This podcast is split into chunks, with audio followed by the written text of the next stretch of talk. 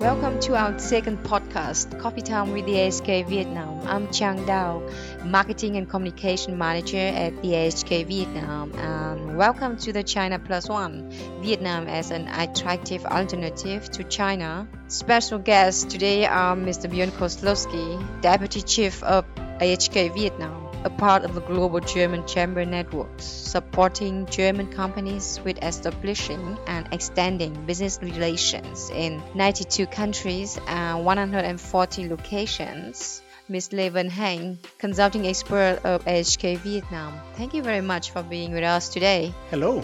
Hello, everyone. So we are recording this at 3 p.m. in the afternoon, and I have to confess that I already drank my last coffee for today uh, yeah, actually it's Friday afternoon, so I don't have any coffee with me, but I have a cup of tea. So much for coffee time with AHK, huh? So we should call some kind of relaxing time with the AHK Vietnam. And even that we can talk about business. So let's discuss on the new business direction called China Plus One. Björn Koslowski, what makes German companies decide to diversify their risk and reassess their activities in China? So yes, we definitely see that many companies are currently reassessing their activities in China um, with the goal of diversifying their risks.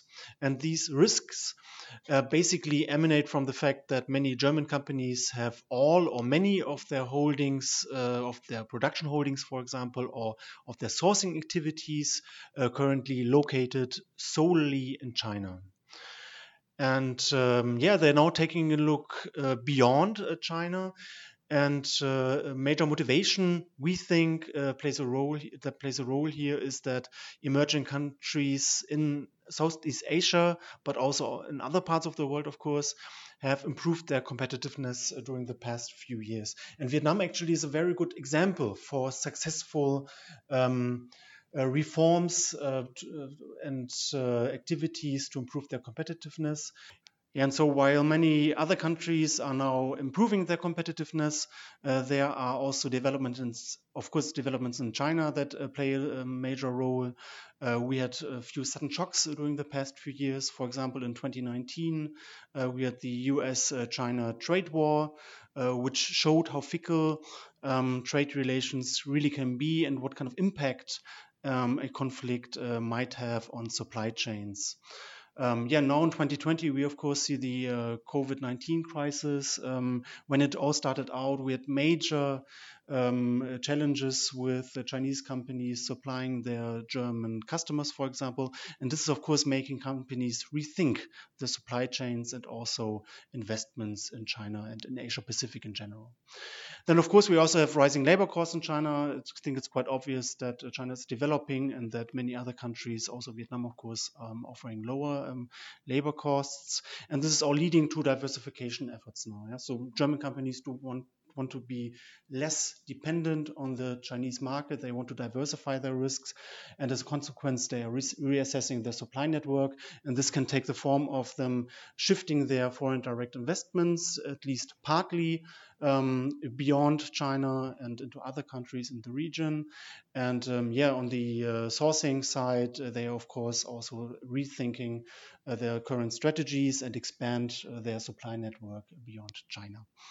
So it's all about rising cost, increasing regulation, and tariff avoidance. How are Vietnam's competitive advantages evolving? And is the low labor cost the essential indicator, or Vietnam could offer more than that? I've been living here for five years, and um, I'm actually quite fascinated by the country and also uh, convinced by its many key competitive advantages. But there, I think, are three um, main reasons uh, why Vietnam succeeds into uh, attracting a lot of FDI and sourcing projects. So we already talked about labor and uh, labor costs, but it's not just that regarding labor. So uh, many companies that invest here or that do business with the Vietnamese, they are also very convinced by the HR quality. Yeah? So um, Vietnam is culturally very similar to China. Many companies have already worked with China. And so Vietnam also knows Confucian values, for example. People are very um, determined uh, to, to, have a drive for success. Some say they want to get rich in this life, yeah, and so they are typically very industrious, and that's of course something that especially Germans like a lot in people. So. Um, um, also, the learning motivation of Vietnamese is considered very high. So, if you show them a process, they will fulfill it in the way that you want it to be fulfilled. Quality here is typically quite high. So, these are all things uh, that play a role here. Then the second key competitive advantage would be Vietnam's geographical location. So if you take a look at the map, uh, the country has a very long uh, coastline of about 3,400 kilometers. It lies right in between uh, the manufacturing and, and um, center of the whole Asia Pacific region, China, and also its biggest biggest market, China, and uh, also ASEAN. So if you produce goods here, if you source goods here, you can ship them out quite fast to your target markets. Yeah, and then a third key competitive advantage is surely the open investment env environment that we have here. The Vietnamese government for a few years now has worked very strongly on um, opening the market to foreign investors, especially. So um, it is uh, possible for most cases to open up 100% uh, daughter companies of foreign entities here in Vietnam. You do not necessarily need a partner here if you don't want to. Uh, this is very positive. Um, Vietnam's tax regulations are very um, competitive. For example, the CIT currently uh, stands at 20%, which is uh, second lowest in ASEAN, uh, right next to Singapore. Yeah. So these are the three key competitive advantages. But we, of course, have also contact to many German companies that want to invest here.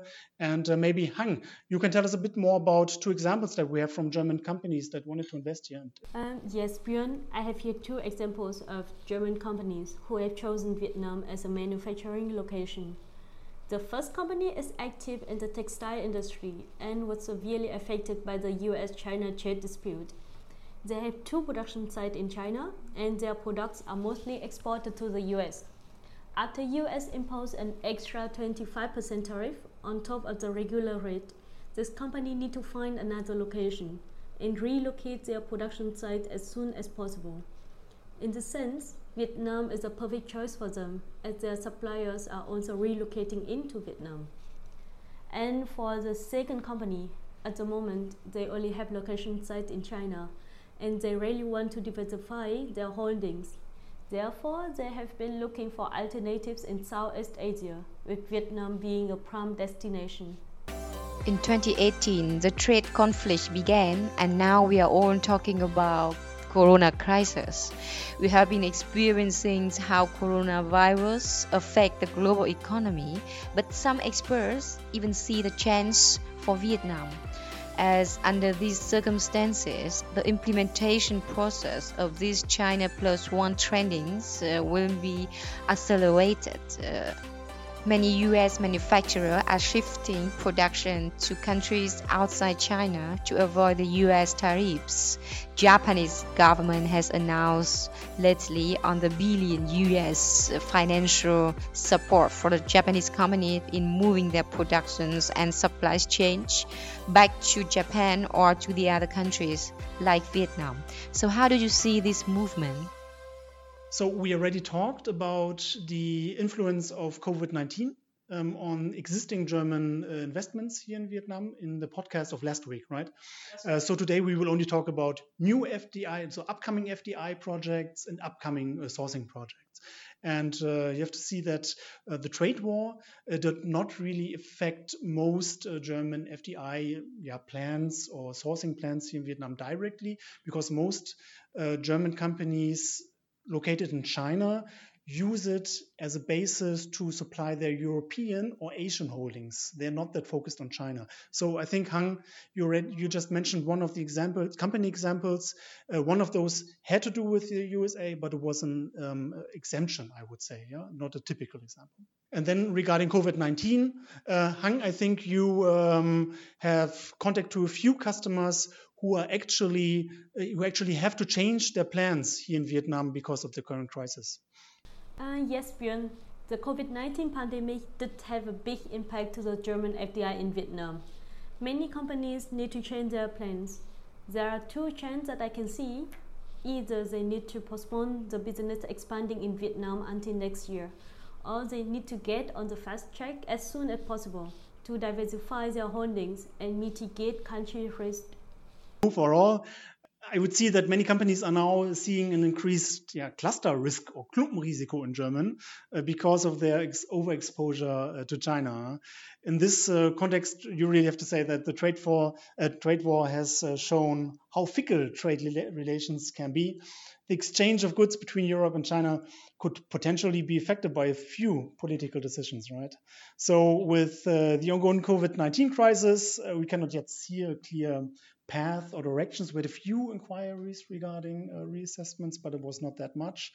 Um, we see that on the one hand, many suppliers in China will now probably have less orders in their books. So this could mean that they lower their prices. Um, the uh, purchase manager index in China has just been released. It's been very low, so they are lowering prices. In fact, this could um, this could mean that in the short term, um, uh, the COVID-19 crisis could actually stimulate uh, further sourcing activities in Vietnam, at least in the short term. However, in the long run, we see that Vietnam will mostly most likely stand to win a lot of additional sourcing and FDI projects. Final question. Let's give us your expectation in the future of the German business activities in Vietnam for the long run. Sourcing and uh, FDI are currently really strongly affected by the uh, China plus one tendencies. However, this is not the only trend that we are seeing. So, beginning in summer uh, 2020, we will hopefully see the the um, EU-Vietnam uh, free trade agreement uh, coming into force. And uh, this should be a further boom to business activities between Vietnam and Germany. Um, Hang, maybe you can tell us a bit more about customs tariffs within the EVFTA. yes, Björn. The EVFTA includes intensive and comprehensive commitments covering many fields of economy, trade, investment, and sustainable development issues. After the EVFTA takes effect, over 70% of all tariff lines will be eliminated, and the remaining will be gradually phased out. After 10 years, up to 99% of all tariff lines will be free of custom duty. That's a very great, right? And furthermore, there are also commitments in services, public procurement, non-tariff barriers, export duty, and a good regulatory package. So um, the segment that is uh, standing to gain the most um, certainly is sourcing. Yeah? Uh, because this is uh, most of the business that we have between uh, Vietnam and Europe. Um, we expect that Vietnam's export portfolio to Europe and to Germany, of course, will branch out. Currently, the best sellers, so to say, um, in trade between Europe and uh, Vietnam are certainly agricultural produce, garments and shoes, as well as uh, OEM electronics such as phones, for example, from Samsung. Yeah? Um, however, these, I would say, traditional export goods uh, will be yeah, there will be there will be some additions to these. So in the future, we expect more exports from Vietnam to Europe, for example, in terms of uh, metal products. Yeah, this is a trend we already see since uh, 2018. Uh, furniture, processed food, and also electronics supplies. Uh, yes, but on the other hand, I think FDI will not profit as much from the EVFTA because many investments are serving only local or regional markets. Nevertheless, um, China plus one is still an important factor. And we expect more investment in the automotive supplying industry, textile supplies, as well as electronic supplies. These are very crucial for Vietnam as they bring a lot of value add to the country and in contrast to the OEM business that is currently dominating much of the FDI landscape here in Vietnam. So overall, we do not expect Vietnam to supplant China as a manufacturing location. Um, for most companies, for most German companies, the uh, Chinese market is very important. It is one of the biggest markets worldwide, not just a workbench, so to say. And uh, Vietnam is, of course, comparatively small if compared to China, with a population of 100 million. Vietnam's uh, population is about the same size as the um, population of Guangdong province in China. However, we believe that Vietnam can be a good addition to activities in China. Uh, the culture of both uh, countries is uh, pretty similar, although um, um, both countries are geographically very close with a long um, overland border. You can do overland transports from northern Vietnam to the Pearl River Delta, for example. Otherwise, you just ship within a few days. Um, all of the benefits that we described before also apply, of course. The key competitive advantages of Vietnam are obvious. And for these reasons, we believe that there will be a substantial increase in sourcing activities of German companies here in Vietnam. And of course, regarding FDI, we will also see a steady inflow of new German manufacturing activities here in Vietnam. Um, naturally, I would almost say this will not have the same magnitude as investments from Korea, Japan, and uh, Taiwan. Uh, nevertheless, German companies will surely bring a lot of know-how into this country. Yeah, we as an HK, we um, support many companies here in Vietnam uh, with uh, activities in uh, German-style vocational education, for example. Um, the German companies typically bring a lot of added value with them. Yeah. Uh, they also try to source a lot of parts in Vietnam, if, if possible. And uh, most German companies, you can believe that, uh, I think you can believe us uh, because we're handling German customers every day. They are thinking very long term, and the investments German companies do are also very long term. So most German companies that come here, they will be here to stay. Björn Kozlowski, Deputy Chief Representative of the AHK Vietnam, and Lê Văn Hạnh. Thank you so much for being a part of this podcast of AHK Vietnam, and thanks to everyone watching here online today. Please join us next week with the topic Free Trade Agreement between the EU, the EU and Vietnam and how German businesses benefit from this, together with our exciting guest on Friday, the 22nd of May. Once again, thank you so much. To hear more interviews, please visit us at vietnam.ahk.de or follow us on our channels.